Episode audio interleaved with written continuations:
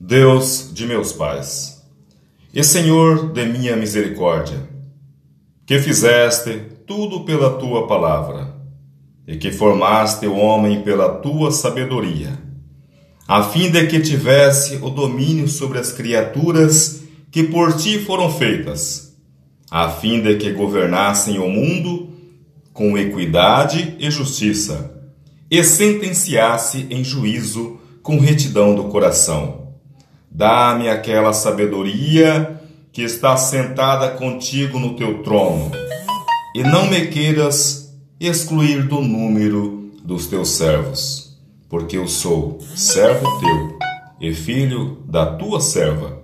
Sou um homem fraco e de pouca dura, e pouco capaz de compreender a justiça e as leis. Porque, ainda que alguém seja perfeito entre os filhos dos homens, se estiver ausente dele, a tua sabedoria será considerado como nada. Livro da Sabedoria 9, 1 a 6. Felicidades, fé, saúde, sucesso e paz. E até a próxima.